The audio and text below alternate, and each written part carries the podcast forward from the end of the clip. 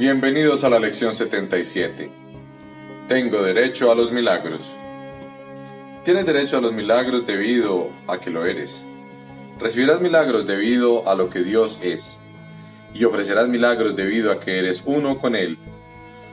Una vez más, cuán simple es la salvación. Es sencillamente una afirmación de tu verdadera identidad.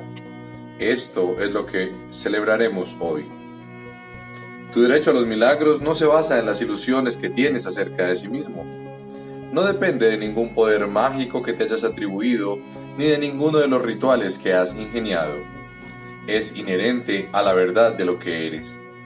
Está implícito en lo que Dios, tu Padre, es.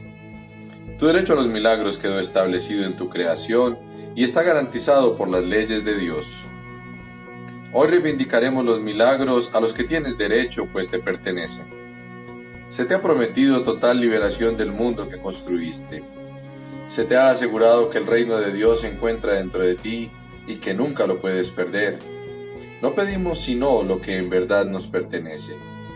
Hoy, sin embargo, nos aseguraremos también de no conformarnos con menos.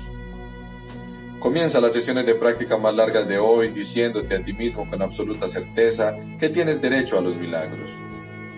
Cierra los ojos y recuerda que estás pidiendo únicamente lo que por derecho propio te pertenece.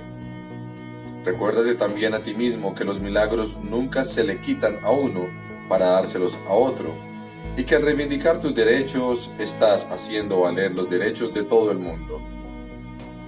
Los milagros no obedecen las leyes de este mundo, provienen simplemente de las leyes de Dios.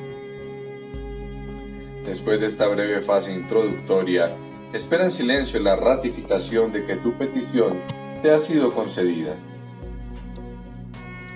Has pedido la salvación del mundo así como la tuya. Has pedido que se te concedan los medios a través de los cuales se puede lograr esto. Es imposible que no se te den garantías al respecto. No estás sino pidiendo que se haga la voluntad de Dios. Al hacer esto, no estás realmente pidiendo nada, estás afirmando un hecho innegable.